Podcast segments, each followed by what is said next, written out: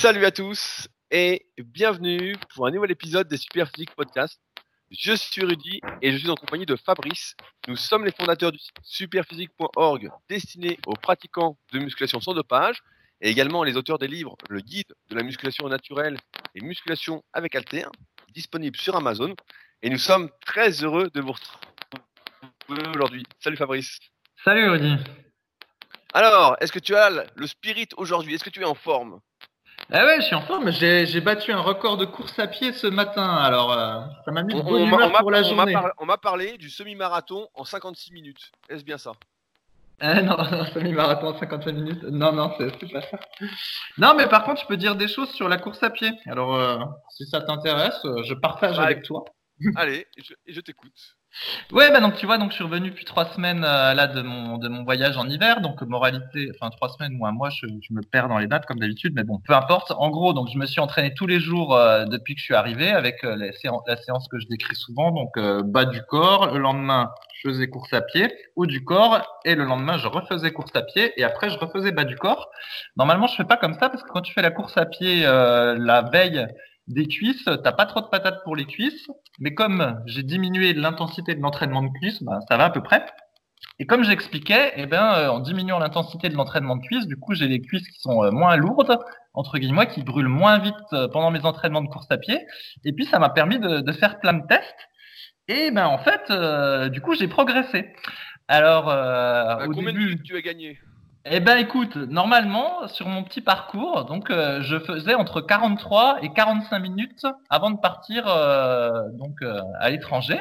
Et donc grosso modo, je faisais 43 le lendemain d'une séance haut du corps. Et par contre, je faisais 45 le lendemain d'une séance cuisse parce que j'avais les cuisses qui cramaient. Bref, et donc, eh ben, petite, et donc assez rapidement, j'ai retrouvé le niveau que j'avais avant. Et je l'ai dépassé. Et ce matin, bah, j'ai couru en 41 minutes 26 euh, secondes. Donc tu vois, une, un beau temps euh, bien meilleur que, que les précédents.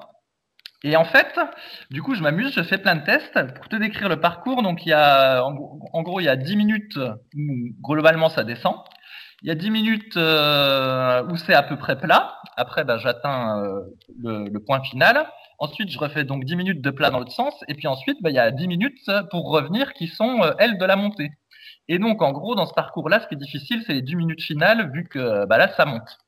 Et en fait, c'est un peu là que t'en chies. Et je pense qu'en fait, j'ai gagné euh, du temps pour euh, plusieurs raisons. Alors, la première, c'est que bah, là, en ce moment, je fais 78-79 kilos. Et bah, c'est pas si mal ce poids-là, parce que du coup, quand je cours, même fréquemment, ce qui est le cas dernièrement, et ben, j'ai pas mal aux genoux, puis j'ai pas mal aux chevilles. Alors que euh, il y a, euh, je sais plus, un an ou deux ans, quand j'avais essayé de faire quelque chose comme ça, alors que je faisais 84 euh, kilos, bah assez rapidement, j'avais un peu mal partout. À fait honnête. Mais là, ça va. Donc je pense que déjà d'avoir moins apporté, bah, ça fait que du coup, je courais un petit peu plus vite. Après, bah, j'avais tendance à me retenir pendant la descente. Et donc maintenant, bah, pendant la descente, entre guillemets, je sprint. Et euh, ben, tu t'aperçois que quand tu sprintes pendant la descente, t'es pas beaucoup plus fatigué que quand tu te retiens. Et donc au final, ben, ça fait grappiller encore euh, des secondes. Et puis après, dans la montée, c'est quelque chose que j'avais déjà dit avant. J'avais déjà remarqué que quand j'entraînais le sol et air, donc c'est-à-dire quand je faisais des mollets assis, donc mollet assis, je l'ai fait chez moi à l'ancienne, hein, c'est-à-dire je m'assois euh, au bout du banc, je mets deux haltères sur mes genoux je surélève avec euh, des disques au sol et puis voilà, je fais des mollets assis comme ça en série de 50 à 100 jusqu'à ce que j'en ai marre. C'est nouveau ça. Ben, j'en ai toujours fait un petit peu, mais pas, euh, comment dire, pas de manière régulière. Tu sais, comme quand tu fais un exo, tu te dis, bon, allez, ça y est, je suis là, euh, je l'inclus, je fais régulièrement, puis tu arrêtes au bout de deux semaines, etc. Bref, tu, sais comme ça avec les exos un peu merdiques. Mais quand même, chaque fois que je faisais celui-là, j'avais constaté que les jours qui suivaient, ma marche quotidienne ou même la course à pied, ben, j'avais l'impression d'être plus à l'aise dans les montées. Et donc, là, cette fois-ci, je le fais religieusement. Et euh, bah, comme de fait, je suis euh, beaucoup plus à l'aise dans les montées. C'est-à-dire j'ai plus le mollet qui brûle, tout ça. Euh. donc je pense que ça m'a fait gagner aussi un petit peu. Et donc bah voilà, je vais continuer à, à jouer comme ça. L'autre coup, j'ai allongé la distance. J'ai couru. dire pour, préparer ton semi-marathon entre guillemets que tu voulais refaire, tu vas faire autre chose que ce parcours-là, j'imagine, pour t'entraîner.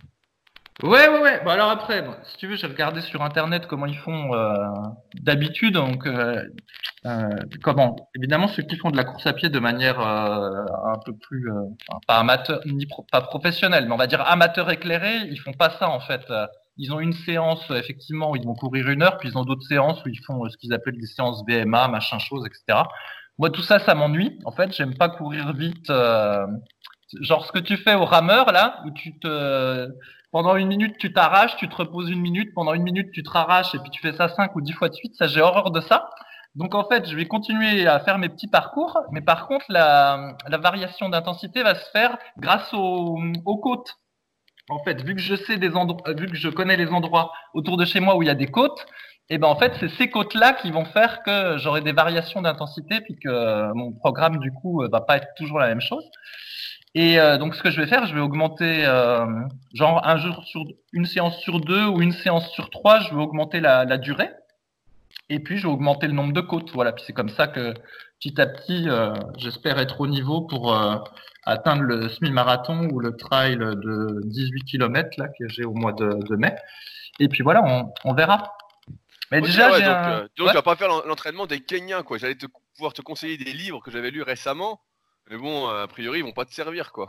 Ah non, j'ai ouais, j'ai pas envie de j'ai pas envie de m'ennuyer comme ça en fait. Euh, si tu veux la course à pied comme moi je suis complètement amateur, il faut que ça reste simple. Donc je mets mes chaussures, j'ai ma montre chrono, hop, je déclenche le chrono, je vais courir, je reviens, je redéclenche le chrono, je regarde mon temps. Si j'ai progressé, euh, je suis content. Bah si j'ai pas progressé, ce sera pour la fois d'après. Et puis voilà. Après il y a juste le parcours que que je Bah, vais C'est c'est- varier. c'est marrant, c'est marrant comme raisonnement, parce que tu pourrais te dire, bah, je vais m'entraîner à fond pour justement être le meilleur. C'est comme si un mec en muscu, il allait à la salle sans programme, il dit, ah, moi, je fais suivant comme je me sens, je veux pas trop de programme parce que sinon, c'est plus très ludique. Ouais, ouais, bah, c'est vrai, mais euh, bah, effectivement, mais justement, comme euh, la course, la course à pied, je la vois différente de la musculation. Après, c'est c'est pas pareil aussi, parce que toi, par exemple, tu fais ton rameur indoor. Effectivement, le rameur indoor, euh, je le ferai avec un programme. Mais là, en fait, si tu veux, je vais courir, euh, j'ai le, le soleil qui se lève euh, au bord du lac, tout ça, il y a une ambiance, euh, tu vois, c'est un peu différent. J'ai pas envie de me prendre la tête, en fait.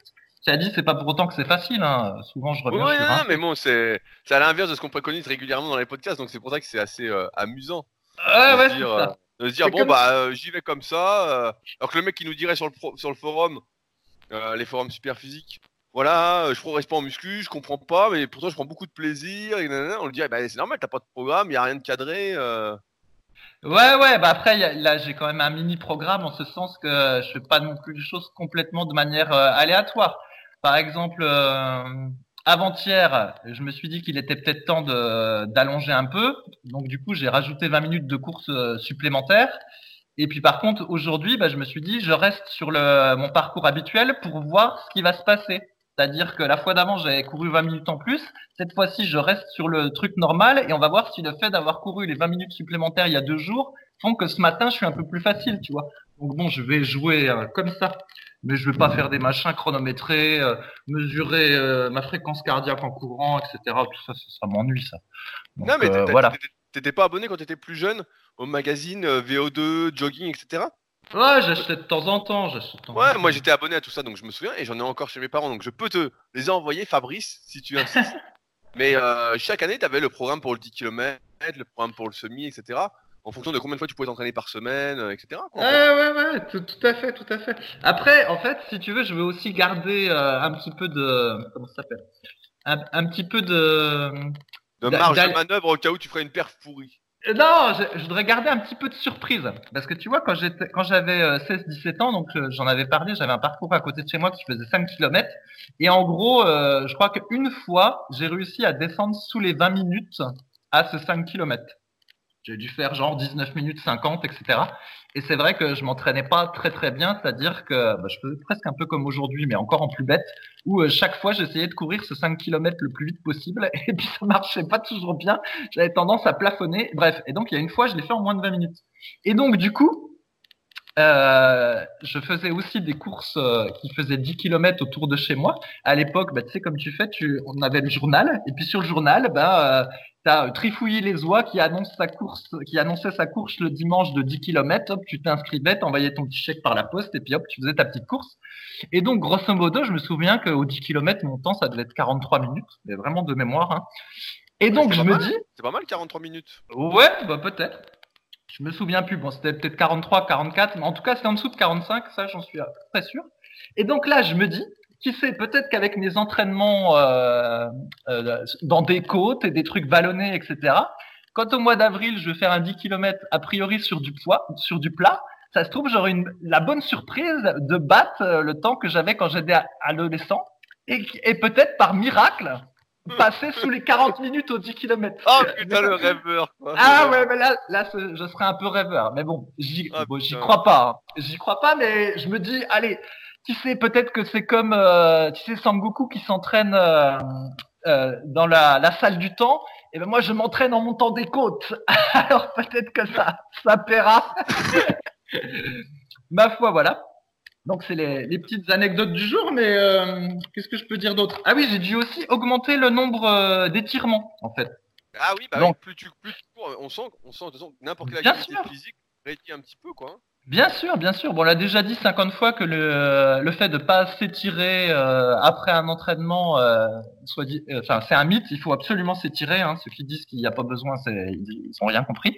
Et donc, rien que le fait donc de courir trois, quatre fois par semaine, sachant que je m'étire après mes séances de muscu, eh ben, je me suis aperçu que ça était en train de me raidir les ischio-jambiers, le mollet et le bas du dos. Et donc, du coup, bah, j'ai, en plus de m'étirer après chaque séance de muscu, après chaque séance de course à pied, et eh ben, j'ai rajouté des étirements. Donc, c'est que avant mes étirements, ça durait dans les 5 minutes. Maintenant, c'est 10 minutes d'étirement après chaque séance. Et les mobilisations, ouais, ouais. Et les mobilisations articulaires de début de séance, c'est pareil, j'ai augmenté un peu parce que je voulais bien insister sur les genoux, les chevilles, tout ça pour euh, pas me péter. Hein. Et donc, bah là, c'est pareil. maintenant, ça me prend 12 ou 13 minutes euh, avant chaque séance. Donc ça veut dire que tous les jours, j'ai 13 minutes de mobilisation articulaire, 10 minutes d'étirement, euh, 2 heures de muscu quand c'est le haut du corps, une heure euh, écart quand c'est pas du corps, et plus mes trucs de course à pied. Et pour le moment, ça va, je suis fringant, mais je touche du bois, voilà, de pas me niquer. j'allais dire, j'allais dire, c'est ça, c'est ça le truc, c'est qu'il faut, il faut pas. Moment, ça fera trop, quoi. Ouais, ouais. Ah, ça va, tu t'étires pas tant que ça, je crois que tu t'étirais plus. 13 minutes, ouais, bah... minutes, c'est pas très long. Ouais, bah pour moi c'est beaucoup, hein, parce que normalement ma routine d'étirement, euh, tu vois, je fais euh, euh, un seul, une seule fois chaque exercice, et chaque exercice est un petit peu euh, compliqué, c'est des étirements où j'étire plusieurs muscles dans le même étirement, et ben là j'en ai rajouté, tu vois, parce que j'ai senti que le mollet ça n'allait pas. Et comme la dernière fois, tu te souviens, je t'avais parlé d'un truc qui s'appelait le syndrome des loges. Oui, oui, ah, oui, oui, le truc horrible. Euh, certaines personnes qui ont été contentes euh, d'aller voir, euh, grâce à toi sur Google, à quoi ça ressemblait. Tu as eu le remerciement euh, ouais, ouais, le précédent podcast. C'est ça. Bon ben, je pense que là, en, courant comme je fais, ça risque pas grand-chose. C'est plus pour les sportifs, je pense, de, de haut niveau. Mais que sais-je Mais qui sait Et donc, apparemment, pour réduire la possibilité de cette chose-là, eh ben, il faut euh, s'étirer. Donc euh, maintenant, bah, j'étire mes mollets, euh, pareil, religieusement, pour être sûr de pas avoir ce truc-là. Mais bon. non, mais... en plus, j'allais, te demander, avant que tu parles de ton entraînement solaire, si la course à pied te faisait prendre des mollets. Parce qu'on entend souvent des conneries comme ça. Comme quoi, tu fais de la course à pied, tu fais de la rando, tu prends des mollets, etc. Et pour avoir fait pas mal d'athlétisme quand j'étais gamin, ça m'a jamais fait prendre des mollets. Pas du tout, quoi. Et on peut voir d'ailleurs que beaucoup de sprinteurs en plus n'ont pas de mollets, que ceux qui font du fond n'ont pas de mollets. Il y a toujours des exceptions, mais souvent, ça donne pas de mollets, quoi. Alors j'imagine que t'as pas pris de mollet non plus. Tu prends, tu prends rien du tout de mollet. Il y a que la course, il y a que la course en côte où euh, éventuellement tu sens que ça te travaille le mollet parce que ça te brûle un peu, mais de toute façon ça fait pas le jumeau, ça fait le solaire, celui qui est en dessous. Donc euh, en plus qui a pas une euh, grande visibilité. Donc non, je pense que ça fait rien prendre du tout. Bon bah ceux qui n'ont pas de mollet comme moi, ne vous mettez pas à courir, ça sert à rien. Et d'ailleurs, tu vas être content. Donc maintenant que j'ai fait tous mes petits tests, tout ça, ma séance cuisse de demain, je vais remettre les fentes arrière pour voir ce qui va. Ah, ah bah oui. La, séance, cuisse revient. Attends. Eh ouais, eh ouais. Je vais remettre les fentes arrière pour voir ce qui va se passer à mon prochain entraînement de course ah à bah, pied après-demain. Voilà. Tu vas avoir des courbatures de chien au fessier. Au fait, ça c'est sûr quand tu seras en côte, tu vas dire oh putain, à chaque fois ça va te tirer quoi. on va voir, on va voir. Mais justement, je vais faire le test, mais j'avais besoin, tu vois, d'avoir les repères que j'ai construits ces dernières semaines pour voir ce qui va se passer. Est-ce que je vais me retrouver avec les jambes lourdes? Est-ce que ça va me cramper au niveau des ischios? On va voir. Donc euh, réponse euh, demain pour les cuisses et après-demain pour la course à pied. Voilà. Alors une dernière question avant qu'on passe à des vrais sujets de musculation. qu'est-ce que tu as comme chaussures pour courir? Est-ce que, tu est que tu as des vapors? Euh, non, dernières j'ai- chaussures à la mode. je sais même pas ce que c'est ce machin-là. Mais j'ai cassé ma tirelire. J'ai acheté des ASICS avec euh, du gel dedans. Alors je crois que c'était 130 euros la paire ou quelque chose comme ça. euh, je te Oh là Putain, mais tu, tu cours plus vite avec ça ou pas? Euh, je suis même pas sûr que tu cours plus vite parce que ça a l'air assez lourd. Mais euh, je me dis peut-être que c'est pour ça que j'ai pas mal aux genoux, pas mal aux chevilles. Alors est-ce que c'est parce que euh, voilà, je suis plus léger? Est-ce que c'est parce que je fais plus d'étirements? Est-ce que c'est parce que j'ai les, chauss- le ch- les chaussures tip top Je ne sais pas. Mais euh, voilà, j'ai investi là-dedans. Bon, bah, il manque plus que la tenue euh, complète que j'avais. Bah, moi, quand j'étais gamin, j'avais toutes les tenues complètes des champions de l'époque. Là, je me souviens, j'avais la tenue de Wilson Tipketer au 800. euh, Il y avait plein de trucs comme ça qu'on achetait à la boutique Marathon. Je sais pas si ça existe encore, mais à l'époque, on allait sur Paris à la boutique Marathon. Donc, il ne manque plus que la petite tenue. Et puis là, tu seras vraiment euh, Ah, bah là, moi j'ai la j'ai la tenue Rocky moi. Donc j'ai mon mon sweat et je mets la capuche euh, par-dessus comme j'ai pas de cheveux, je me pèle le matin qui fait 4 degrés. Donc je mets la capuche, hop et je vais courir comme Rocky et j'ai le vieux jogging euh, tout pourri comme Rocky. Oh, comme putain, les comme les vieux profs de sport des années 90 euh, jogging. Ah, le mec Et bon, ouais, à l'heure où j'y vais, je croise pas grand monde, mais quand des fois je croise des gens, ça me fait rire parce qu'en fait, ils ont un, un espèce de pantalon fuseau, là, tu sais, où t'as. Un petit collant. Ouais, ouais, c'est marrant parce que moi, quand euh, j'étais ado, on appelait ça un moule bite. Mais bon, maintenant, Oui, euh, oui, tout le, oui, tout bah le monde a ça. Donc tu vois tout le monde qui court et puis tu vois le, voilà, tu vois leurs testicules, leurs testicules qui sont moulés là-dessous. Je préfère, je pré- je préfère regarder mon jogging. Et puis le brassard, euh, ils ont le brassard smartphone aussi. Ah bah bien Euh, sûr, il il eh, si on t'appelle pendant que tu cours, faut que tu puisses répondre. Hein. Bon. Eh, Voilà. Le téléphone, c'est sérieux. hein. L'entraînement, c'est pour se distraire. Euh, voilà, moi je conseille, voilà, j'ai juste mon aide exogène, voilà, j'ai mon petit euh, baladeur MP3 que j'ai acheté euh, 5 euros sur Amazon et voilà. Putain, c'est curieux, ça, je savais même pas que ça existait encore. hein. Ah si, ils font des petits, des petits machins. C'est un tout petit carré, tout petit. Et tu mets avec une carte micro là, tu mets tes chansons dessus et puis voilà, j'ai ça. Ah, c'est quand même mieux que le gros baladeur que t'avais euh, dans la poche quand tu courais il y a 20 ans. Et puis euh, voilà. Parce que en plus là, tu peux écouter la musique deux fois de suite si tu l'aimes bien. Tu vois, tu appuies sur un bouton puis pouf, ça revient direct. Alors qu'avant, il fallait rembobiner pendant que tu courais. Alors euh, c'était pas possible. Putain, le mec découvre la technologie, quoi. Putain. Ouais, c'est vrai que maintenant, normalement, bah, toi qui t'es pas, pas à la page, t'as la musique sur le téléphone, en fait. Ouais, ouais, mais je sais, mais si, je sais qu'il y a la musique sur le téléphone. Mais euh, un coup, il y avait ma mère qui était venue ici, et donc je l'avais emmené euh, à la salle de gym exceptionnellement. Ils étaient tous allés, et du coup, bah, je l'avais foutu sur un vélo. Et puis elle me dit, euh, est-ce que tu peux me passer ton lecteur MP3 Et je dis, bah pourquoi tu veux mon lecteur MP3 alors que t'as ton smartphone? Pour un coup que ce machin-là va servir à quelque chose Elle me dit, oui, mais si j'écoute la musique sur le smartphone, après il aura plus de batterie, donc je peux pas. Ah, j'étais fou.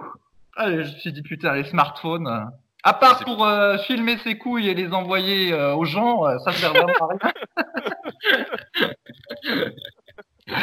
Ah, ça y est, Euh, ça y est, ça part dans tous les sens. Fabrice est lancé. C'est son petit récit de course à pied. Euh, bon, bah, on va attaquer quand même les sujets de la semaine. Pour rappel, dans ces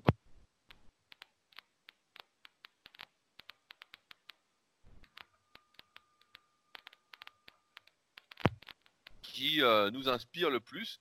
Et euh, cette semaine, vous allez être gâtés parce que j'ai pris quelques questions qui m'énervent un petit peu.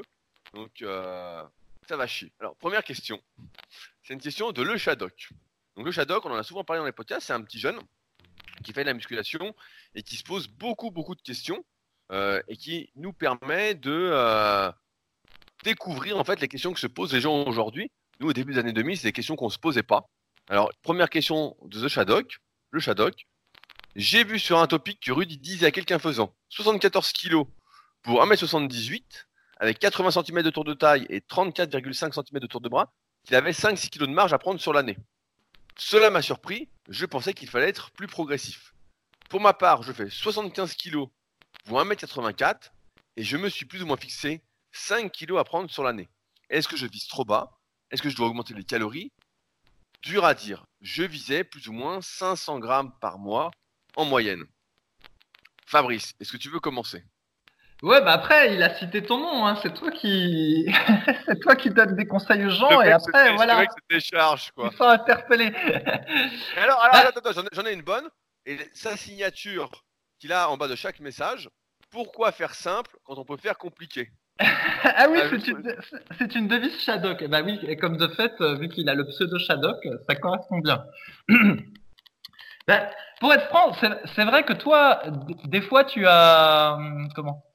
Tu as dit que voilà, c'était euh, long de prendre du muscle et que si on prenait trop vite euh, du poids, c'était probablement du gras et donc euh, il fallait se fixer des augmentations euh, pas très élevées, tout ça. Et euh, comment? Je, je- moi, j'ai pas trop la... non, j'ai pas trop la, la même philosophie en fait. Je pense qu'il, Mais c'est pas grave. ouais, euh, je pense qu'il faut pas se fixer d'objectifs comme ça de, de poids de corps. S'il y a des objectifs à se fixer, ils sont plus sur les séances de musculation, voilà, en cycle de progression, essayer de faire mieux que la fois d'avant, euh, tout ça. Et après, au niveau de l'alimentation, euh, manger euh, euh, correctement, des aliments nutritifs euh, avec euh, plus de glucides et plus de protéines que les personnes euh, normales et plus de calories aussi. Et puis bah après, ce qui se passe, euh, on regarde le miroir un petit peu tous les jours et puis bah si on prend trop de bile, on diminue ce qu'on mange et puis si on en prend entre guillemets pas assez, si on, on a l'impression de pas augmenter de poids et qu'en plus on a des difficultés euh, à progresser à la salle, et ben on augmente un peu ses calories. Et moi je vois plus les choses euh, au feeling, surtout quand on est euh, débutant et intermédiaire, parce que Oui, voilà, bah, quand on est débutant, euh, pff, on va pas se fixer 5 kilos, ça se trouve t'en prendras peut-être 10 parce que voilà, t'as le coup de bol du débutant ou t'as des ressources cachées. Ça, se trouve t'en prendras peut-être que 4 parce que t'es pas très doué ou t'as pas la à l'entraînement ou que sais-je. Et donc voilà, faire trop fixé sur la diète, euh, ça me semble pas une bonne stratégie quand on est débutant ou intermédiaire quoi. Bah ouais, mais bah, je, je suis du même avis. En fait, euh, moi, je trouve toujours, toujours ça très, très surprenant quand je remets ça en parallèle avec ce qu'on faisait quand on était débutant. Jamais on se fixait de chiffres à atteindre sur la balance. En fait, on s'entraînait, on mangeait plutôt trop que pas assez. On n'en était pas à tout complexifier, etc. Et puis, euh, tant que ça montait et qu'on prenait pas trop de gras, bah, on se disait, bon, bah, euh, tout va bien. Puis si on prenait un peu trop de gras, bah, euh, je me souviens, bah, je stabilisais pendant un petit moment, tu mangeais pas plus pendant 2-3 mois, essayais d'être stable, etc. Puis quand ça allait mieux, bah, tu remangeais un petit peu. Mais jamais, en fait, tu te posais ces questions-là. Il n'y avait pas toute cette complexification à laquelle on assiste, euh, soit sur les réseaux sociaux bah, et là sur les forums super physiques, où euh, j'ai l'impression que tout est devenu. euh, j'ai l'impression que c'est la NASA, quoi. J'ai l'impression qu'on va sur la Lune. J'aimerais pas prendre plus de 500 grammes par mois parce que sinon, j'ai peut-être faire du gras. Non, mais quand tu es débutant, donc le Shadok, il a une vingtaine d'années, franchement, faut y, faut y aller comme, un dingue. Il n'y a pas de question à se poser. On va y venir après sur une autre question, mais c'est comme euh, parfois je vois des questions dans les cycles de progression qui sont euh, est-ce que je passe de euh, 4 x 10 à 4 x 11 ou est-ce que je fais 1 x 11 plus 3 x 10 après 2 x 11 plus 2 x 10 Ça, c'est des questions qu'on s'est jamais posées personnellement à notre niveau en fait. On s'est jamais posé des trucs comme ça, surtout quand on était débutant. euh. Maintenant, ça peut nous arriver parce que notre marge de progression est beaucoup plus réduite. Ça fait 20 ans qu'on s'entraîne, voilà. Mais au début, jamais on se posait ça. En fait, et je vais le résumer très simplement, quand on est jeune, qu'on fait euh, taille moins 10, comme le Shadow 1m84, 75 kg, bah, il faut manger plus pour avoir de l'énergie, pour que durant ces séances, on sente qu'on est plein d'énergie et qu'on puisse exploser et qu'on puisse progresser rapidement, entre guillemets. Euh, on vise pas un poids à prendre sur l'année, on sait pas. La première année, quand j'ai pris 18 kilos, je me suis jamais dit, ah bah tiens, je vais prendre 18 kilos. Je sais pas, je mangeais, je mangeais, je mangeais, je me disais, bon, bah ça va à l'entraînement, ça progresse, tout va bien. Alors j'ai grandi en même temps, ce qui explique le poids, mais l'année d'après, quand j'ai repris 9 kilos, pareil en fait. Par contre, l'année suivante, j'ai repris que 2 ou 3 kilos, parce là, je me trouvais un peu plus gras, etc., donc j'ai moins mangé. Mais en fait, ça se faisait, ça se faisait naturellement. On n'était pas à planifier d'avance. Alors cette année, je prends 5 kilos, l'année d'après, je vais prendre 4, l'année d'après, je vais prendre 3. C'est des trucs en fait qui me dépassent complètement et j'ai l'impression que tout est devenu très très complexe, alors que c'est très très simple. Il suffit, comme l'a dit Fabrice, de se regarder en fait dans la glace, de voir euh, où on en est, etc. Et puis si ça va, bah, on, continue de manger. Si ça va pas, voilà, et puis on voit où ça mène. C'est pas possible de dire. euh, Il y a que dans les magazines, en ce moment, je relis des vieux mondes du muscle, où les mecs, on leur dit alors c'est quoi l'objectif de l'année prochaine, le mec dit ah bah je veux faire 10 kilos secs de plus. Ah ouais, le mec, euh, Ouais, ça c'était dans les magazines, c'est le mec, euh, et puis le mec l'année d'après, au lieu de faire 100 kg sec, il fait 110 kg sec. Ah oui, mais il a tous les produits, il a tout le truc. euh, en fait, il a juste euh, cassé sa tirelire pour s'acheter des produits plus performants, pour simplifier. Et sinon, euh, on a 18-20 ans, euh, franchement, faut y aller. Qu'est-ce que c'est que ces histoires de 500 grammes par mois en moyenne? En fait, souvent, ce qu'il faut bien comprendre, c'est que les conseils qu'on donne dans les podcasts, et même dans mes articles, s'adressent à des pratiquants qui ont 25, 30, 35 ans, 40 ans. Donc, euh, à des personnes qui sont plus âgées et qui ont plus ce coup de boost, qui sont pas, qui sont pas encore rentrées en fait. Ça s'adresse plus à des personnes qui sont déjà rentrées dans le vieillissement. On sait qu'en moyenne, voilà, on commence à vieillir à partir de 25 ans, qu'après 25 ans, bah, c'est plus dur de perdre du gras, c'est plus dur de prendre du muscle, etc. Voilà, on sait que plus on vieillit, voilà, plus c'est dur. Donc en général, on s'adresse à des personnes qui ont à peu près notre âge, pas notre expérience, mais voilà, qui débutent. Donc, on comprend bien ce que ressentent ces personnes. Et puis, en même temps, c'est l'âge moyen de la plupart de mes élèves, via mon site rudicoya.com. Donc, euh, voilà, on s'adresse rarement, comme là c'est le cas, et c'est pour ça qu'on en parle, à des jeunes qui débutent. Euh, et c'est pourquoi il faut vraiment faire attention quand on lit un article ou quand on entend des conseils, savoir si ça s'adresse à nous ou pas.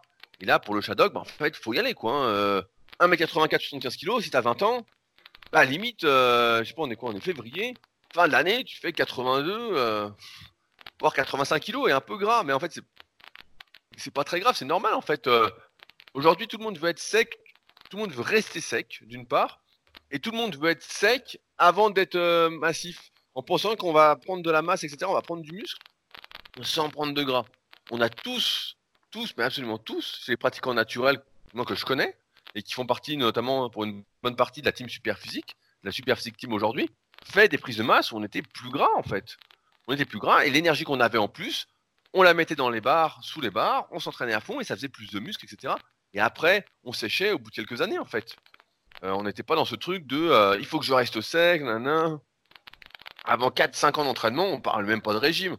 Et même après, le régime, euh, si j'avais pas eu un défi avec euh, Yann de la team super physique, peut-être que j'aurais pas séché en fait en 2006. hein. J'aurais continué, j'aurais continué parce que ça allait quoi.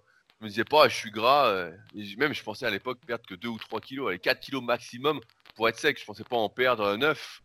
Mais euh, ouais, aujourd'hui, je pense que on est complètement déconnecté de la réalité. Il y a beaucoup de jeunes en fait. faut y aller quoi, faut aimer s'entraîner. Et puis comme ça, euh, je sais plus qui disait, la fois j'écoutais un truc, il disait voilà, il faut 10 ans, euh, quand on a débuté, euh, on savait qu'il fallait 10 ans pour être bien. Et nous, à notre époque, bah, c'était pareil, on savait qu'il fallait 10 ans, euh, voilà, 10 ans c'était pour faire un champion, c'était ça quoi. Et donc on n'était pas là en train de se dire il faut que je reste absolument sec, etc. On disait on séchera la neuvième année, voire les six derniers mois de la, de année, quoi, de la dixième année. Voilà, on disait que c'est ça et on pensait pas à, à comment à prendre 500 grammes. Et je trouve que c'est dangereux ce, raisonnement-là du 500 grammes parce qu'en fait c'est se limiter en termes de résultats, mais vraiment énorme du style euh, ça peut dériver sur des diètes qui sont hy- hyper restrictives ou euh, si on dit euh, je sais pas qu'on mange 150 grammes de riz, si on mange 151 grammes c'est pas possible, on enlève le grain de riz quoi. Et ça se joue pas. Non mais on rigole de ça, mais c'est le cas. Moi j'en connais. Les mecs ils me disent ah ouais putain j'ai bouffé un carré de chocolat, tu te rends compte euh, Limite ils transpirent quand ils me le disent. Je dis non mais j'ai un carré de chocolat. Je dis non mais si c'est bonus ça, tu marcheras euh, 10 pas de plus pour, quand tu feras ta marche de la journée quoi. à mon avis, ce sera pas 10 pas, 10 pas de plus, mais bon. Non mais t'as pas On le chocolat. Moi je, mange, moi je mange du 98%. Donc moi c'est du Mhm. vrai chocolat. C'est pas du, du sucre au chocolat comme certains mangent. D'ailleurs j'en connais qui m'ont avoué la semaine dernière, s'ils nous écoutent, ils se reconnaîtront, qui mangeaient désormais du 90%. Du 90%, moi j'appelle ça du sucre au chocolat. Euh, et en dessous de 90% c'est du sucre. hein. Il n'y a plus de chocolat. Faut arrêter. Donc faut prendre du 98. Ça c'est du vrai chocolat. Non mais tout ça pour dire que quand on est à se dire, moi je veux prendre 500 grammes par mois en moyenne, etc. tu deviens trop restrictif sur tout. Il faut, surtout quand on n'a pas d'objectif. Je vais faire le parallèle avec ce que tu disais en introduction sur la course à pied, que tu prends pas ça trop au sérieux, etc. Mais là, quand euh, t'es pas à fond, tu veux pas faire des compètes, t'es pas, euh, etc. Et c'est plus pour la santé, pour être bien, pour avoir un meilleur physique, etc. Voilà, que tu prennes 500, 700 grammes, euh, 1 kg dans le mois, ou voilà, parce que tu fais 1m84, 75 kg, tout va bien en fait, tout va bien. Faut vraiment. euh, Je pense qu'aujourd'hui, on s'inquiète trop de tout en pensant que on n'arrivera pas euh, à revenir en arrière dans le sens à perdre du gras, quoi. Alors que perdre du gras, bah, c'est pas compliqué, il suffit de manger moins que ses besoins, entre guillemets, je simplifie, hein. Mais euh, c'est pas très compliqué, quoi. Ça, c'est pas des vraies, vraies erreurs. En fait, l'erreur, ce serait de monter à 105 kg. Voilà, 1m84, 105 kg sur l'année ou sur un an et demi. Et là, je dirais, euh, là, le régime derrière va être difficile. Mais à 20 ans, ça se fait, quoi. Ça peut, ça peut se faire. C'est pas ce qu'on recommande, mais là, monter jusqu'à taille poids me paraît être un premier palier pour la majorité des pratiquants de musculation naturelle qui sont jeunes. Donc monter là à 84 kg pour le Shadok. Voilà, et sans que ce soit forcément un objectif. L'objectif, comme tu l'as dit Fabrice, c'est de progresser sous les barres, etc. D'avoir de l'énergie, d'avoir de l'énergie, d'avoir de l'énergie, sans prendre trop de gras quand on grossit sur la balance. Et voilà. Voilà, après chacun, euh, chaque- chacun son seuil. Ouais, excuse-moi, Rudy. Chacun son seuil. Moi, j'aime à dire que il faut toujours pouvoir voir ses abdominaux à la lumière de la salle de bain ou à la lumière de l'ascenseur pour ceux qui ont un ascenseur et puis qui peuvent se regarder dedans. Ouais, mais En eh, gros- ça, ça, veut pas, veut dire grand chose voir tes abdominaux parce que là, alors, j'ai une anecdote. Tout à l'heure, je me suis rasé. Ouais. Donc, euh, donc je me suis rasé. Bon, bah évidemment, on voit toujours mes abdos, etc. Mais je me suis dit, putain, euh, je suis devenu bien gras, quoi. J'ai j'ai eu l'impression euh, d'être sec comme toi. Alors je me suis dit, merde, euh, je me suis dit, plus rien ne va. Mais bon, s- classe, sans rire. euh, voir- Il y, a- il y a des personnes qui nous écoutent, qui ont peut-être jamais vu leurs abdominaux de toute leur vie. Donc ça peut être difficile comme repère. Donc c'est pour ça, moi, j'aimais bien le repère que tu donnais, le tour de taille. Si on fait 1m80 et qu'on fait 80 cm de tour de taille pour 80 kg, bah voilà, c'est bien. Si maintenant on fait 95 cm de tour de taille pour 80 kg, là il y a un souci par exemple. Là, euh, c'est qu'on mange trop. Après, les abdos, personnellement, et pour toi aussi, bah, c'est un de nos repères parce qu'on a toujours vu nos abdominaux. Mais euh, moi, je peux monter, je peux prendre encore 10 kg et je verrai encore mes abdominaux avec la bonne lumière. Mais bon, ça veut dire que je ferai plus de 110 kg et à plus de 110 kg, euh, certains ont déjà vu mes photos à 108 kg. Bon, bah là, euh, c'est difficile de faire d'autres activités sportives. Quoi. Là, tu es fatigué euh, à longueur de journée parce que tu manges beaucoup, tu es toujours en digestion, etc. Donc, euh, ce qu'il faut, voilà, c'est éviter que le tour de taille monte trop vite, quoi, et puis qu'on prenne des poignées d'amour dans le dos. La plupart, moi, je vois, quand on prend du gras, bah, surtout avec l'âge, c'est qu'on prend surtout dans le bas du dos. Moi, j'ai jamais trop pris dans, le- dans les abdominaux devant, parce que j'ai toujours fait beaucoup d'abdominaux quand j'étais gamin. Mais euh, ouais, il y a un seuil euh, où on se trouve trop gras. Mais après, encore une fois, il est individuel. Ce qui est trop gras pour nous n'est pas trop gras euh, pour le voisin ou pour votre autre voisin. voilà. L'important, voilà, c'est de faire comme on, de pas se prendre la tête pour conclure là-dessus, outre mesure. Sinon, on n'avance pas quoi. À trop chipoter, c'est comme la technique d'exécution en musculation. Si on est là en train de chipoter, oui, il faut que ce soit parfait, etc. Ah bah non, mais c'est sûr que ça monte jamais. C'est sûr que jamais ça monte. euh, vous allez faire du coucher à 60 kg toute votre vie. Et, euh, et c'est sûr que vous n'aurez pas des gros pecs, vous n'aurez pas des grosses épaules, pas des gros triceps. Il n'y aura rien du tout qui va se passer. Par contre, vous aurez un mouvement de puriste. hein. Le mouvement sera exceptionnel. Mais bon, après, il faut savoir pourquoi on fait de la musculation. Est-ce que c'est de la danse artistique ou est-ce que on veut prendre du muscle et se transformer physiquement? Voilà. Euh, c'est toujours pareil. Donc attention, voilà, bien déterminer les trucs et arrêtez de chipoter pour rien. Voilà. Donc maintenant, une autre question, c'est une question de Curl on the Moon, euh, qui pose régulièrement des questions sur le forum et des, plutôt des bonnes questions. Alors, la question est, on lit souvent sur ce forum qu'en musculation, il faut mieux durer que performer. Or, dans un objectif de prise de, de muscle, sans battre des records du monde, nous avons tous bien compris qu'il fallait performer un minimum sur nos exercices. On doit forcément voir ses charges augmenter pour voir son physique évoluer. Là est bien sûr tout le danger de ce sport qui, si on est motivé, va nous pousser à dépasser nos limites. On sait aussi que certains exercices ont montré une efficacité redoutable par rapport à d'autres. Quand on regarde les gros physiques de ce site, je pense que tous sont passés par des exercices risqués pour atteindre leur niveau physique actuel. Alors maintenant se pose la question, avec un objectif de prise de muscle pour le dos. Difficile de nier que le rowing Yates, sous toutes ses variantes, est sûrement l'exercice le plus efficace pour se bâtir un dos épais comme jamais. Mais l'exercice est à risque pour le bas du dos. À risque si on déplace de lourdes charges en transformant son exécution en danse. Alors voilà, est-il intéressant pour un pratiquant intermédiaire d'effectuer tout de même cet exercice? Pourquoi ne pas réaliser cet exercice sur des cycles de 3 à 6 mois, puis de repasser à un exercice à la poulie pour quelques temps? On sait qu'on finira par se flinguer le dos si on pratique pendant 2 ou 3 ans et plus sans relâche cet exercice. Mais si on cherche à progresser dessus par phase, est-ce un bon compromis entre longévité et performance pour la prise de muscle? La question ne porte pas sur le squat ni sur le soulevé de terre, qui exerce bien plus de pression et de tassement sur la colonne vertébrale. Le sujet se porte bien sûr sur le rowing J'attends vos avis éclairés. Fabrice. Ouais, bah c'est, je comprends ce qu'il dit. Je suis bien d'accord avec lui qu'effectivement le rowing euh, et toutes ses variantes, euh, c'est difficile de faire mieux pour le pour le dos. Et euh, qu'effectivement, Rudy et moi, on a fait du rowing. Toi, je crois que tu fais encore de la T-bar. T'es pas encore complètement, t'es pas encore complètement guéri de l'histoire. moi, moi, c'est, fini là, ces histoires de rowing yacht, c'est T-bar. j'ai complètement laissé tomber. Mais effectivement, euh, c'est vrai que les alternatives sont, sont moins bien. Il n'y a aucun de doute euh, là-dessus. Alors après, entre squat soulevé de terre et rowing yacht, euh, bon, c'est clair que le rowing yacht ce serait le moins risqué de mon point de vue. Et on a vu plein de gens qui se sont chopés des hernies discales avec du soulevé de terre et puis du squat, mais avec du rowing yacht, on n'a pas trop vu.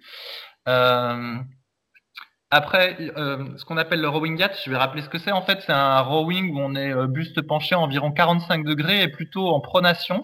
En fait, il est possible de le faire en supination, mais il y a un risque de déchirure du biceps. Alors, c'est ce qui est arrivé à Dorian Yates parce que bah, il a les biceps courts, puis ça se trouve les dopants n'ont pas aidé. Mais de toute façon, comme en pronation, euh, c'est relativement efficace. Il n'y a pas besoin de s'emmerder avec une prise en supination. On peut le faire en pronation.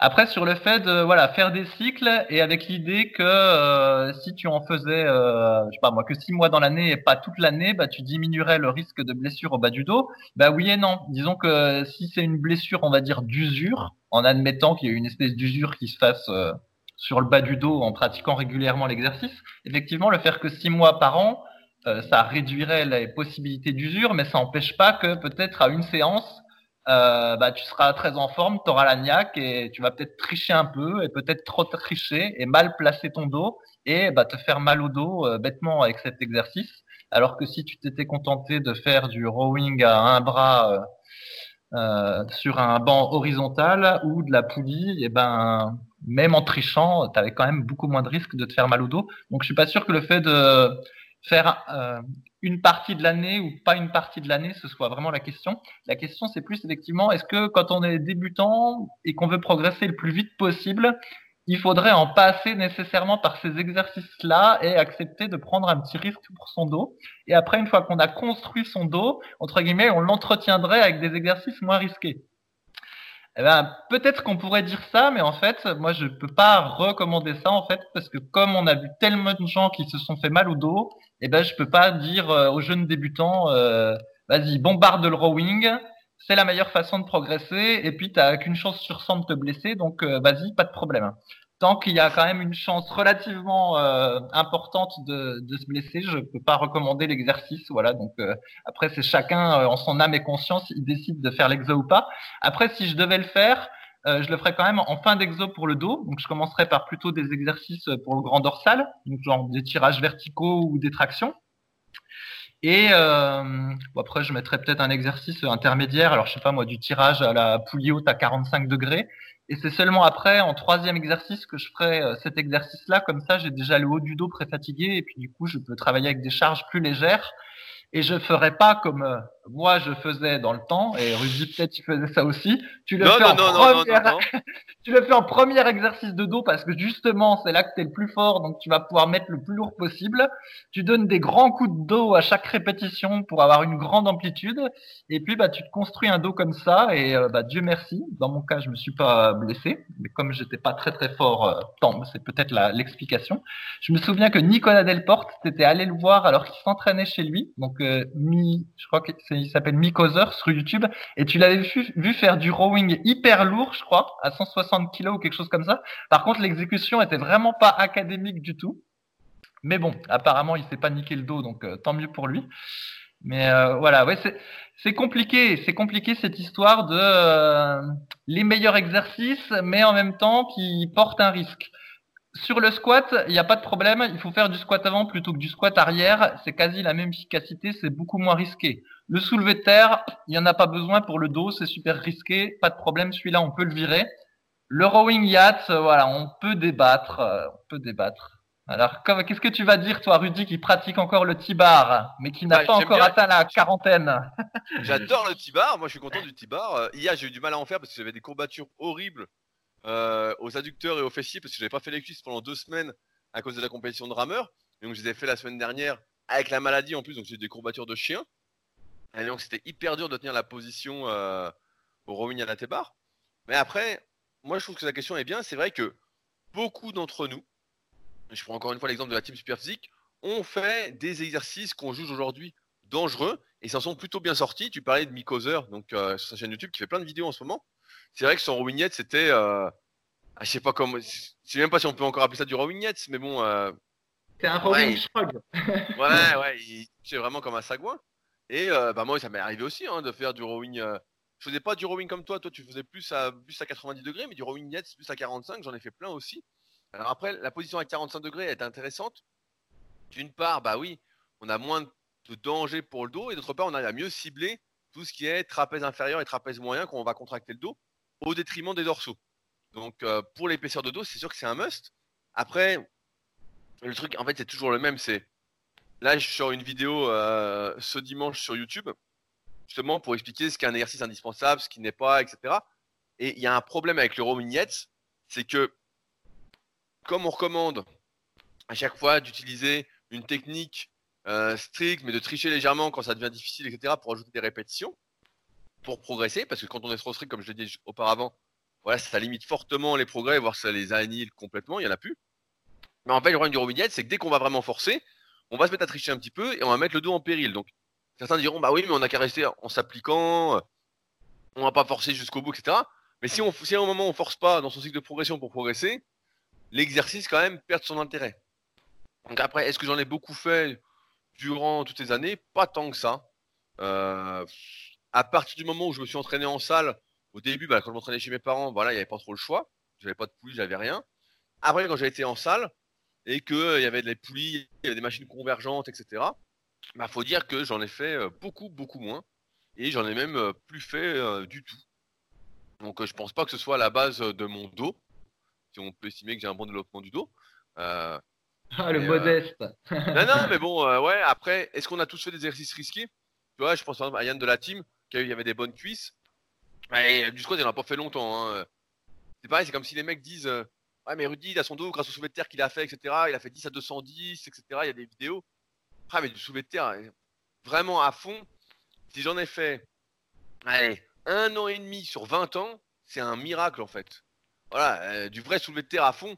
Sinon, oui, ça m'arrive de faire du soulevé de terre, mais j'en fais à 100 kilos en fait. Plus dans une optique de gainage dynamique, etc. Donc, c'est pas à la base de mon développement musculaire. Pareil pour le squat, les mecs vont dire Ah ouais, mais t'as fait 10 à 170 au squat, euh, c'est ça les cuisses, etc. Ah, le squat, j'en ai pas fait tant que ça non plus. Hein. Là, même quand je fais les tournois super physiques, j'en fais pas en fait. Euh, J'arrive, j'en fais deux semaines avant pour euh, me remettre un peu la technique en tête, nerveusement, et puis voilà en fait. Donc, pareil, j'ai dû en faire peut-être 2-3 ans du squat sur 20 ans. Donc, c'est pas non plus ça qui fait que. Par contre, voilà, développer couché, bah là, on peut dire j'ai bombardé, etc. Donc, je pense pas que ce soit une condition obligatoire au développement d'un physique, d'un bon physique. Et d'ailleurs, ce serait très compliqué de se dire, je fais un exercice, je me développe à fond, et puis après, j'en fais d'autres, juste pour me maintenir. Ça n'a jamais été ma philosophie, c'est pas la, philosophie que j'encourage euh, avec ces podcasts, avec les articles, c'est plus le progrès, le progrès, le progrès. Je pense qu'aujourd'hui, on a fait beaucoup, beaucoup de progrès, justement, en morpho-anatomie, en analyse morpho, euh, ce que j'explique dans le tome 1 et le tome 2 de la méthode superphysique. Et donc, il est possible, justement, d'avoir de meilleurs résultats en prenant moins de risques. Euh, faut bien se rendre compte qu'à l'époque, bah voilà, tout le monde disait le squat c'est génial, le squat c'est génial, le soulevé de terre, le développé militaire, euh, voilà, on en a abusé de ces exercices-là. Aujourd'hui, on sait que on peut largement s'en passer et qu'il y a beaucoup mieux à faire, notamment pour prendre des épaules, pour prendre des cuisses, pour prendre du dos. Là, rien que dans mes exemples. Donc, euh, non, je pense qu'ils sont pas du tout obligatoires et qu'on peut faire mieux, avec moins de risques de blessures, euh, en faisant les bons choix dès le début en faisant pas des exercices risqués euh, inutilement parce qu'on nous dit qu'il faut les faire alors que on n'est peut-être pas fait pour, euh, qu'on a des longs fémurs, euh, qu'on Enfin, Rudy, excuse-moi, je te coupe. Ton rowing à la T-bar, là, tu le fais buste penché ou tu le fais buste en appui sur un dossier? Non non je le fais buste penché mais c'est pas Ah, ah, Et- buste penché, c'est un peu comme le rowing yacht, c'est un peu pareil quand même là. oui oui mais c'est pas c'est pas un truc que je fais en forçant comme un veau en fait. En fait je suis hyper bah, je me filmerai allez pour la peine, je me filmerai, vu que vous insistez tous. Ah bah oui, parce que si après tu dis je suis hyper strict, euh, mais que la phrase d'avant tu dis oui, mais à un moment donné dans le cycle, t'es bien obligé de pas être strict. Ah oui. Tu vois, il y a une petite incohérence. Ou alors, Super euh, strict. Je suis super strict parce que je force pas à fond. Après, euh, c'est sûr qu'à un moment, je triche un petit peu. Comme tu l'as dit, après, c'est en âme et conscience. Moi, je sens que ça me fait un dos de fou. Pour l'instant, tout va bien. Euh, Tout à l'heure, j'ai une autre question que j'ai sélectionnée. Je voudrais y revenir, mais tant que tout, tant que tout va bien, t'as pas de petits signes avant-coureurs, etc. En règle notamment pour le dos, ça peut être jamais, jamais d'un coup. C'est comme les muscles. Jamais tu vas, si tu prends pas d'anabolisant, t'es pas dopé. Jamais ton biceps va s'arracher d'un coup, ton pec va s'arracher d'un coup tu sens qu'il y a un truc qui va pas, tu sens que tu récupères pas, voilà, tu sens qu'il y a des trucs qui vont pas. Mais euh... non, mais je montrerai le T-bar. En plus, j'aime bien en faire euh, parce que des fois je le fais même à la claque. Comme ça, je, suis vraiment bien positionné, un peu comme le rowing pendlay. Mais euh, en fait, j'évite toute notion euh, de vitesse. D'ailleurs, tu parlais du rowing yet, etc. Si tu es en forme, tu mets plus, etc. En fait, sur tous les exercices dangereux, j'essaye de ne pas mettre en jeu mon ego et mon, énervement, euh, mes frustrations du moment pour justement rester strict en fait. Et euh, de toute façon, je le fais, c'est mon troisième ou quatrième exercice de la séance. Donc c'est pas à ce moment-là que je vais faire des perfs de fou. Je suis déjà bien calmé par exercices qui sont faits auparavant et j'ai déjà le dos congestionné. Donc comme tu l'as dit, voilà, c'est plus le moment. Mais euh, et d'ailleurs, moi je trouve ça beaucoup plus intéressant que euh, le rowing Yates. Même si Dorian Yates, selon la légende, a développé son dos grâce au rowing Yates, j'ai quand même du mal à y croire parce que sur la vidéo Blood and Guts, quand on doit faire du rowing Yates, le mouvement des épaules, la mobilité des omoplates est quand même assez restreinte. Et s'il a pris du trapèze moyen et inférieur, vraiment grâce à ça, bah dis donc, c'est que ton, c'est c'était Monsieur Olympia, donc c'est sûr qu'il était sacrément doué, quoi. Nous, ça va pas trop donner. Après, l'histoire des cycles sur un exercice, bah, c'est toujours difficile quand tu progresses sur un exercice. Moi, à chaque fois que j'ai arrêté un exercice dangereux, soit avec du squat ou du soulevé de terre, c'est parce que je m'étais niqué. Sinon, euh, tu continues, tu continues, tu continues, et puis euh, t'attends que ce soit trop tard, quoi, en fait. T'attends que ce soit trop tard. Euh, tu t'as un peu mal au dos, tu dis ouais, mais attends, j'ai un peu mal au dos, c'est rien, etc. Maintenant, c'est sûr que ça m'arrive plus. Mais euh, ouais, quand j'avais euh, 20, 25 ans, c'est sûr que tu vas. Donc je pense, ouais, je pense qu'on peut éviter tous ces trucs-là, et j'en connais plein dans la team. Il y en a qui n'ont jamais fait d'exercices dangereux euh, pour eux, quoi. Après, comme on l'a souvent dit aussi en podcast, je vais reprendre un exemple plus pour le haut du corps, pour les pecs.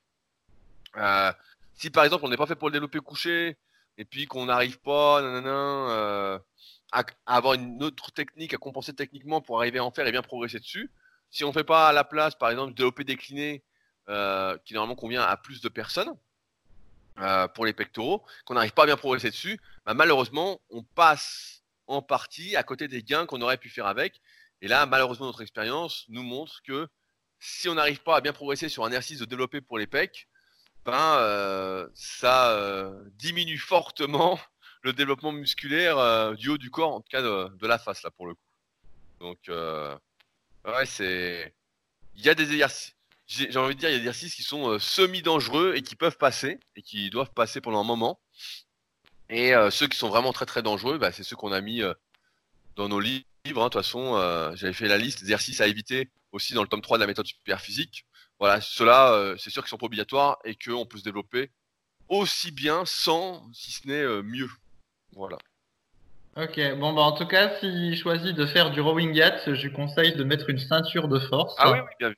Oui, oui. Parce que euh, voilà, comme on l'a déjà dit, en fait, on n'a jamais euh, suffisamment de gainage, donc euh, autant compter sur la ceinture. Alors après, il y avait un débat qui disait oui, mais quand tu mets la ceinture, au final, tu prends plus lourd. Alors il fallait peut-être mieux euh, pas mettre la ceinture, mettre moins lourd, blablabla. Bon, en général, la ceinture, c'est mieux. Voilà, point barre, c'est tout. Oui, non, la, la ceinture c'est mieux parce qu'en fait, on a souvent en tête, je fais un petit point sur la ceinture, mais on a souvent en tête que oui, on doit renforcer son gainage, etc. Euh, si on met une ceinture, euh, on va pas renforcer son gainage, on sera moins bon, on va plus se blesser, on sera moins fonctionnel, blablabla. Euh, la vérité, c'est que jamais notre gainage ne sera au niveau. Quand on entend gainage, là je parle seulement de la partie euh, abdomino-lombaire. Jamais notre gainage ne sera au niveau de la force de nos muscles. Si on fait, l'air fois, on, pa- on parlait justement à la salle de mettre la ceinture au hack squat et à la presse à cuisse, bah c'est sûr que quand on met la ceinture au hack, on sent qu'on est mieux. Donc on va mieux utiliser ses cuisses. C'est sûr que ça va être mieux.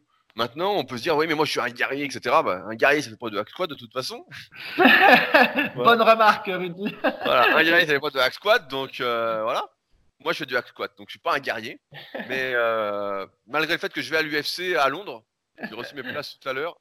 Mais euh, ouais, donc on, voilà, la ceinture c'est mieux dans tous les cas, et on voit bien qu'au fur et à mesure des années, de toute façon, on a envie de durer, de prendre le moins, pas le moins de risques possible, mais moins de risques en tout cas. Et la ceinture, voilà, il faut la mettre quoi en fait. Faut pas hésiter. Si on a un doute sur faut-il la mettre ou faut-il pas la mettre, en fait, s'il y a doute, il n'y a pas de doute, il faut la mettre. Voilà, c'est aussi simple que ça. Ah là là, bah, il m'a fait tous des souvenirs avec, avec ces questions là. bah j'aimais bien, j'aimais bien cette période où je faisais du rowing, mais bon. Bah mais t'étais à, moitié, à moitié fou. En plus, ton rowing était sacrément triché, hein, je m'en souviens. Tu vas, même, même, avoir des vidéos sur des vieux disques durs euh, qu'on me cherche pas, sinon je vais les ressortir. Mais euh, franchement, c'était dégueulasse ce que tu faisais. Hein. Déjà, euh, il, il, il était triché. dégueulasse. Il était triché, mais avec le dos droit. C'est-à-dire que c'était un mélange. c'était un mélange. Tu vois, tu te souviens le, les arrachés euh, des athlètes olympiques? C'était un mélange de rowing et d'arraché. ouais, ouais, ouais, ouais c'était un truc. Ah, mais ça marchait bien, ça marchait bien. Mais bon, problème, c'est à un moment. Euh... Là, le dos, en plus, euh, ouais, le, le, dos, des fois, t'as rien, tu sens rien, tu sens rien, tu sens rien. Et tu peux vraiment, des fois. J'en ai pas mal parlé avec ceux qui font euh, de l'aviron là justement à la, compétition. Eux sentaient rien, ça allait à peu près le dos et d'un coup, euh, clac. D'un coup, ils se lèvent le matin, euh, clac, et puis là, il ne peut plus bouger. Donc bon. Ah, et bah tu vois Rudy, là, excuse-moi, mais ça c'est contradictoire avec ce que tu as dit. Il y a deux phrases. Parce que tu avais dit, oui, en général, les blessures. en muscu, en muscu, normalement. elles, sont, progressives, on sent. Mais tu vois que là, les personnes, elles ont une espèce de blessure d'usure, et puis d'un coup, ça lâche en fait. C'est ça. Ouais, ouais, sur la sur l'aviron, mais bon, l'aviron en même temps, t'es dos rond tout le temps, quoi. Là, t'es es mmh. vraiment sur un sur un truc anti santé, même si certains nous expliquent maintenant que d'être dos rond, c'est pas très grave. c'est pas moi vrai que c'est très grave, surtout avec du poids. En muscu, en général, si t'as la bonne position, voilà, encore une fois. Euh, parce que je vois, tout à l'heure, j'ai vu sur les réseaux sociaux, j'ai vu un truc, un mec qui faisait un squat à 130 dos. Donc j'ai dit, bon, bah lui, euh, il va vite se faire mal. Mais euh, non, mais normalement, tu sens arriver le truc. Si tu le sens pas, c'est qu'en général, tu t'es pas du tout écouté, quoi. Tu sens quand t'as un peu mal au dos que faut pas faire le con dessus. Mais en général, quand t'es jeune, bah tu continues. Mais là, l'aviron, c'est vrai que là, j'ai vu deux personnes qui se sont fait ça d'un coup, entre guillemets, d'après leur dire, hein, mais, en même temps, tu tires Doron, Doron, Doron, Doron, donc à un moment, euh, clac, quoi. Hein. À un moment, ça sort, quoi. après, ça, c'est la, c'est la hernie, quoi. En règle générale, avant que la hernie arrive, peut-être des petites discopathies, tu sens un petit peu que euh, t'es un peu tassé, voilà, tu sens que ça va pas, quoi. Mais bon.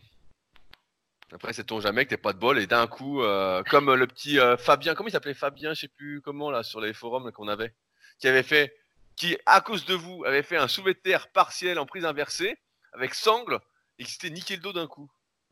Eh comment, il s'appelait? Fabien, je sais plus quoi.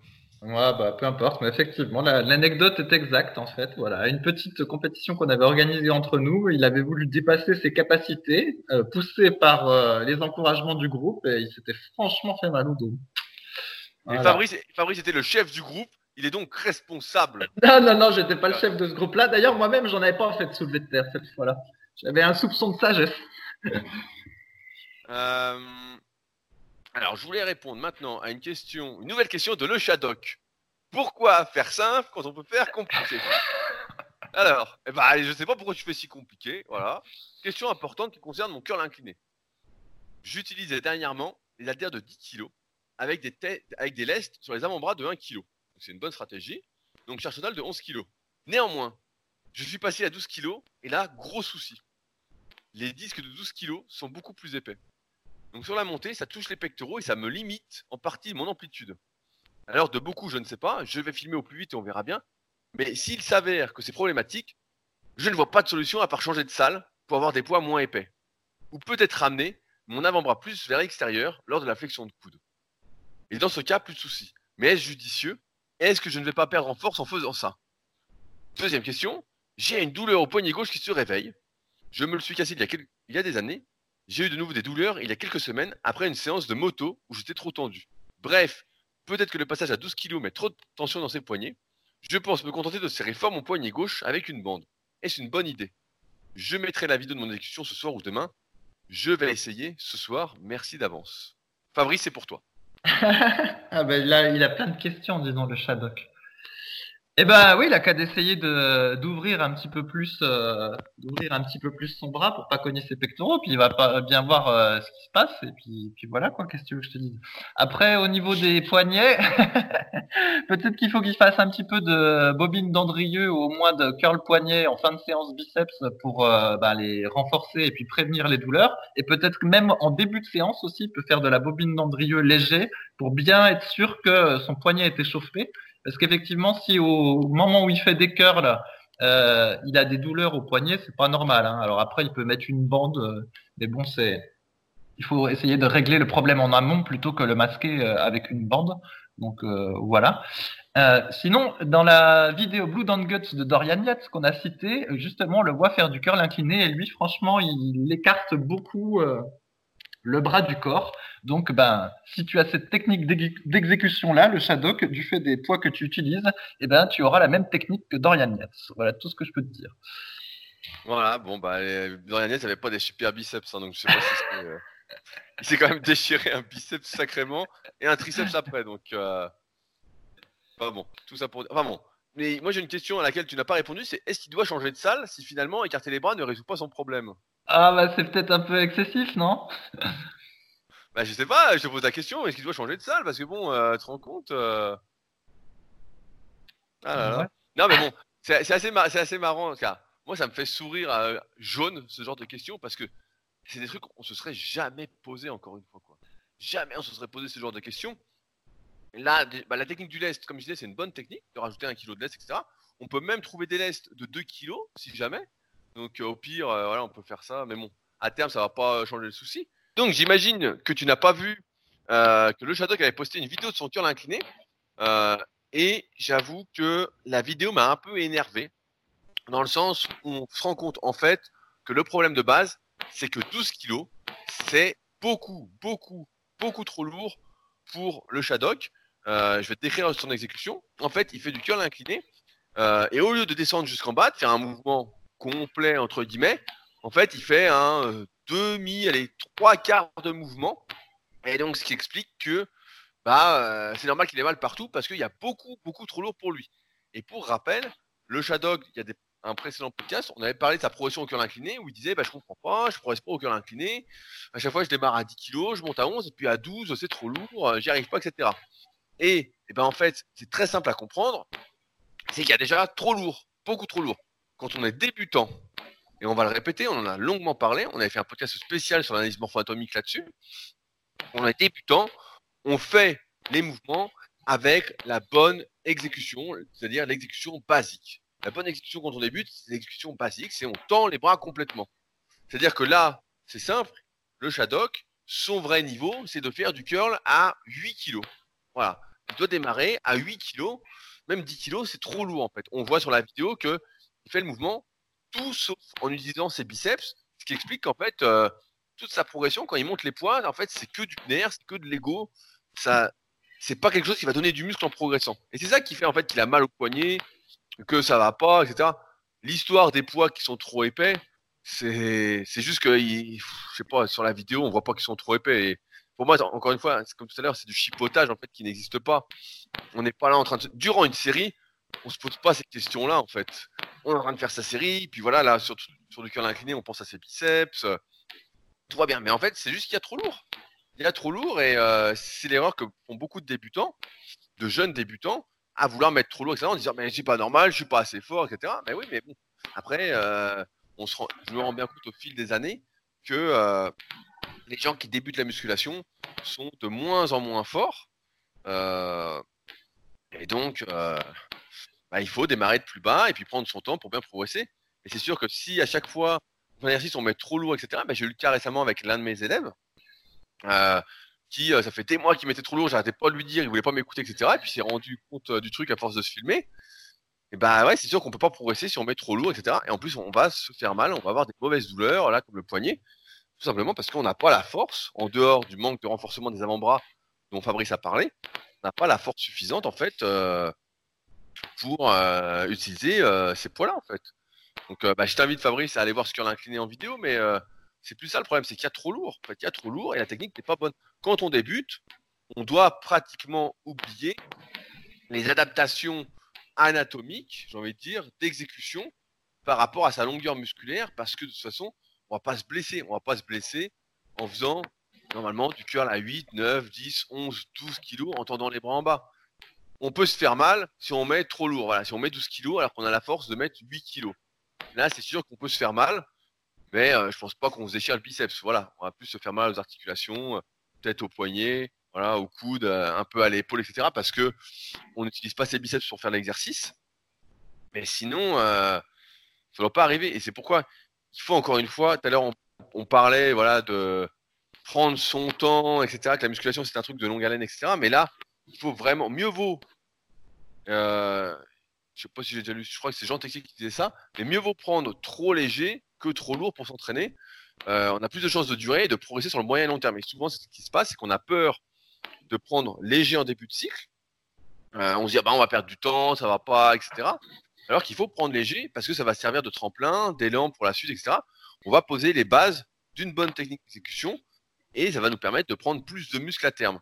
C'est d'ailleurs pourquoi certains m'écrivent par rapport à l'application SP Training qui est disponible sur Android et sur iOS euh, en disant mais c'est pas normal, ça me fait repartir de très bas. Ah oui, oui, ça te fait repartir de très bas parce qu'il faut cette phase là pour justement récupérer, s'appliquer, construire les fondations. Sans les fondations, eh ben, euh, on arrive vite à se faire mal et à pas prendre de muscles, ce qui va donc à l'inverse de l'objectif qu'on a. Ouais, bah après, mais c'est vrai que ça apparaît aussi contradictoire avec ce qu'on a dit au début, parce qu'on a dit que euh, quand on était jeune et débutant, il fallait bombarder à la salle et se lâcher un peu. Ouais, mais bon, bombarder, bombarder, ça veut pas dire faire des demi-mouvements. c'est ça, c'est bon, bombarder avec les, quand même les, mouvements j'ai envie de dire, habituellement euh, exécuté euh, comme il faut selon la plupart. Quoi. Tu vas pas en être à personnaliser ton amplitude alors que tu fais, euh, tu dois personnaliser ton amplitude à mesure que tu deviens plus fort. Et à chaque fois, on donne l'exemple du club super physique, à savoir de faire au moins du incliné à 14-16 kilos. Quoi. Si tu n'en es pas là, tu vas peut-être pas faire, ou alors tu as des années d'entraînement, voilà, tu es un peu usé, entre guillemets. Mais sinon, si tu es débutant, tu vas pas commencer à dire oui, euh, alors quand je fais du leg extension, parce que j'ai le vaste externe qui est un peu court, bah, je vais pas trop descendre. Un débutant, de toute façon, ça n'a pas le, comment on dit ça, la proprioception nécessaire pour sentir quelle amplitude il doit utiliser ou pas euh, par rapport à ses muscles. Ça, c'est quelque chose qui s'acquiert. Le sens musculaire, voilà, on va appeler ça comme ça, parce que c'était comme ça que c'était appliqué dans dans les magazines. Ça se développe au fur et à mesure qu'on progresse en force et qu'on prend du muscle. Au début, on n'en sait rien. C'est pourquoi quand on fait du curl pupitre à un bras, par exemple, ça c'est un bon exemple, euh, si on débute, ben, on descend euh, pratiquement jusqu'au bras tendu. On se rend bien compte que si on descend le bras tendu complètement et qu'on relâche, ça va pas. Donc on garde une légère flexion, une légère tension dans le biceps et voilà. Mais au fur et à mesure qu'on va progresser, on va sentir qu'à un moment, par exemple, si on a les biceps un peu courts, bah, le biceps ne s'allonge plus, euh, etc. Donc là, c'est qu'on a utilisé trop d'amplitude. Mais ça, ça, ça prend avec le temps, en fait. Il n'y a pas de raccourci pour ça. C'est pas euh, je vais me concentrer, je vais me concentrer, je vais me concentrer, ça va venir.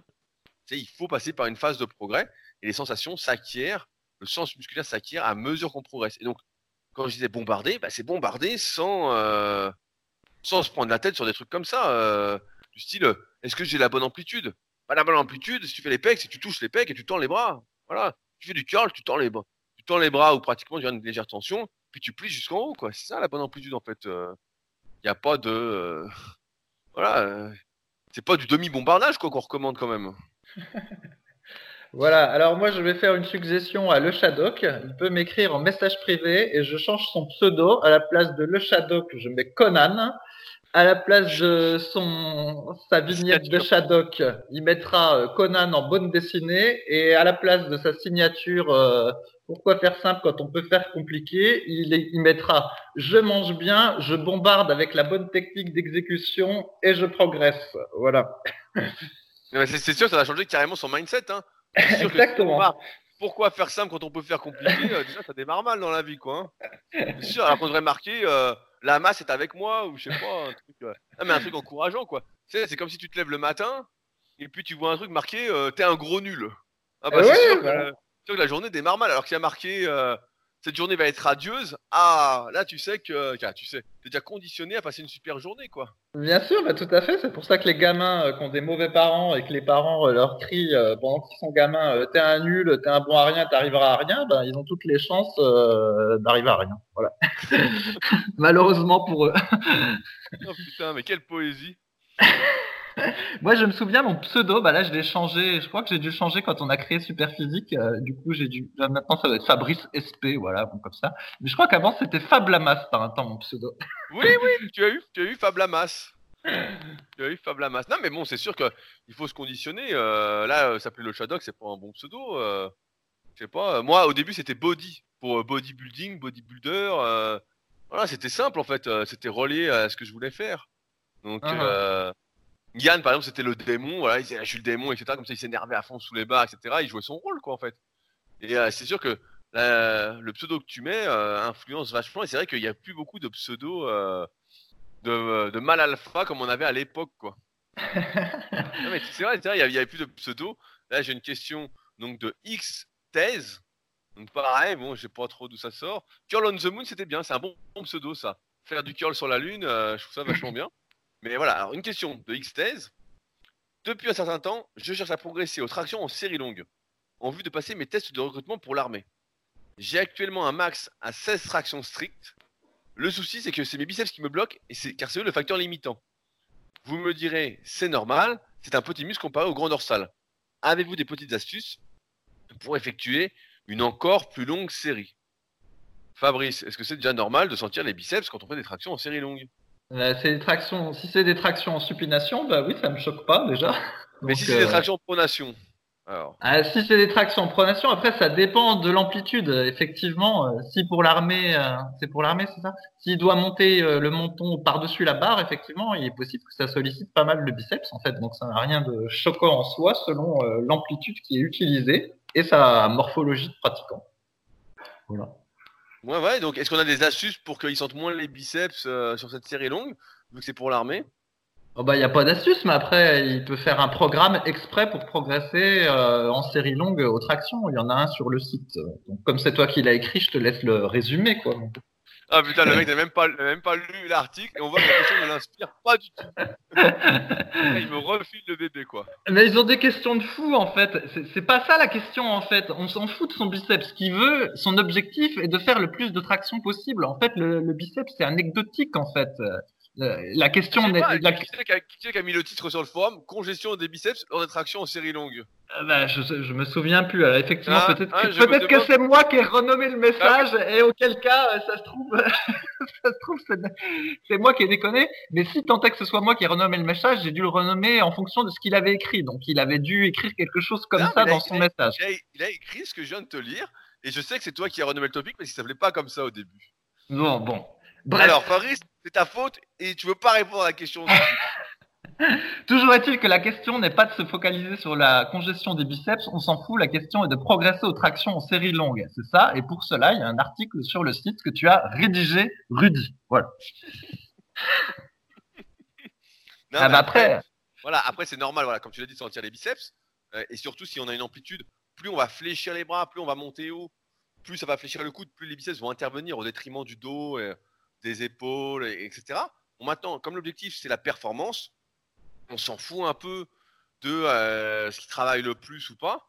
Ce qui compte, c'est d'accumuler de plus en plus de tonnage, c'est-à-dire de répétition, euh, avec de faibles temps de récupération, pour que ça se répercute à terme sur une série plus longue. Donc il y a pas mal, euh, comme tu as dit, un article sur le site, mais rapidement, si on fait 16 tractions strictes, moi c'est un truc où je commencerais, je commencerais par exemple à faire 5 séries de 10 avec 1 minute 30 de récupération. Euh, et je rajouterai par exemple une série chaque semaine. Donc 6 séries de 10, 7 séries de 10 jusqu'à 10 x 10. Et normalement, quand on fait 10 x 10 avec une 30, ben, on arrive à faire une vingtaine de tractions. Donc c'est un truc, tu vois, en quelques semaines, ça fait quoi? Ça fait 6 semaines, tu peux gagner 4 répétitions assez facile. Après, passer au-delà de 20 répétitions, euh, bah là, ça devient un peu plus compliqué. Il faudra voir combien tu pèses, etc. Mais là, après, en général, les progrès se font beaucoup, beaucoup plus petits, euh, beaucoup plus lents tu vas pas gagner 4 euh, tractions toutes les 5-6 semaines, euh, sinon ça te fait vite arriver à la fin de l'année à 200 tractions. Donc ça, tu te rends bien compte que ça va pas le faire. Mais euh, ouais, en général, ce qu'il faut pour faire plus de répétitions, c'est un, faire des séries qui sont pas à l'échec pour pouvoir accumuler un tonnage important. par exemple, on avait donné dans l'article sur le site comment progresser aux tractions. Si on faisait 6 tractions, l'idée de partir en faisant 10 séries de 2 répétitions avec une minute de récup et de monter chaque semaine d'une ou deux séries, par exemple de faire 2 x 3 et 8 x 2, etc. Et à un moment, on va peut-être arriver à 10 x 4 ou 10 x 5, en partant de là. Et quand on fait 10 x 4, bah, en général, on fait 8-9 tractions. On a déjà progressé en répétition. L'idée, bah, c'est toujours d'accumuler, d'accumuler, d'accumuler. C'est un truc qui marche très bien pour gagner en répétition et qui marche bien pour la force. Après, comme c'est en série un peu plus longue, ça va également bien marcher pour prendre du muscle, à condition de faire des tractions en utilisant le dos, là, pour le coup. Et bon, comme tu vas devoir monter à fond, tu vas sans doute prendre un peu du biceps, un peu du dos, un peu de tout ce qui veut bien intervenir. mais bon, de toute façon, si tu manges pas, là, contrairement à ce qu'on disait sur le shadow tout à l'heure, si tu veux progresser aux tractions pour l'armée, mieux vaut éviter de grossir, euh, voire même maigrir aux tractions. Euh, on s'est rendu compte que lorsqu'on perdait un peu de poids, on était meilleur, même si on était moins bon sur le reste, on est quand même meilleur aux tractions. C'est comme si perdre un kilo de traction enlevait 2-3 euh, kilos à tirer. À l'inverse, quand tu prends un kilo, tu sens que ça ne va pas. Tu sens que c'est la catastrophe. Donc là, ça peut être une bonne stratégie aussi, peut être une astuce de maigrir un petit peu en vue des tests pour l'armée, quitte à reprendre le poids après en fonction de où tu es affecté, de ce que tu vas faire par la suite. Ça dépend si tu prends un kilo d'avant-bras, t'es pas gêné pour les tractions, mais c'est rare. un kilo d'avant-bras, bah ouais, un kilo d'avant-bras. Euh, un kilo d'avant-bras? Ça, fait 5 steaks hachés par avant-bras. Je suis en train de regarder, euh, putain, je rentre plus dans mon t-shirt, là, c'est Popeye sans épinards. Hein. Euh, ouais, juste un truc. Par contre, ça coule de source, mais au cas où, donc avant son épreuve, il faudra éviter de faire des séances de muscu euh, quelques jours avant et surtout pas les, biceps. Donc euh, avant la dite épreuve de traction, parce que ce serait bête de se griller et de pas optimiser sa performance. Voilà. Bon, bah sur ce, on va s'arrêter là pour aujourd'hui. J'espère que vous n'avez pas trop entendu nos petits problèmes de connexion. Euh, si, encore une fois, le podcast vous a plu, n'hésitez pas à en parler autour de vous, à laisser des commentaires sur l'application podcast sur Apple. A priori, c'est là que ça sert le plus. Pour l'instant, je ne sais pas trop à quoi ça sert, mais bon, j'ai regardé avant le podcast, on était à 383 commentaires pour le podcast, donc on est bientôt à 400. Donc ça fait plaisir de voir que ça monte. Merci à ceux qui ont pris le temps. Si vous avez des questions, n'hésitez pas à utiliser les forums Superphysique. On essaye d'y répondre dans la bonne humeur, comme vous le voyez. Je pense que le maître mot de ce podcast-là sera pourquoi faire simple quand on peut faire compliqué? On a l'impression que tout était compliqué, alors qu'en fait, tout est très simple. Donc attention à la complexification extrême. Euh, c'est sûr que ça fait pas du bien et euh, je sais pas d'où ça sort, mais faites simple et vous verrez, euh, quand on est débutant, ça marche du tonnerre. Voilà, il n'y a pas à se prendre la tête euh, plus que ça outre mesure. Et si vous avez peur de faire des conneries, bah, n'hésitez pas à utiliser les forums et on vous aidera dans les podcasts avec plaisir. Mais en règle générale, on fait que des petites conneries, donc rien de très grave. Et donc on arrive euh, progressivement avec le temps à les rattraper. Sur ce donc, on se retrouve la semaine prochaine pour les progrès de Fabrice en course à pied, avec bientôt sa petite tenue moule euh, dont on attend tous des photos. Sur ce donc, à la semaine prochaine. Salut. Salut.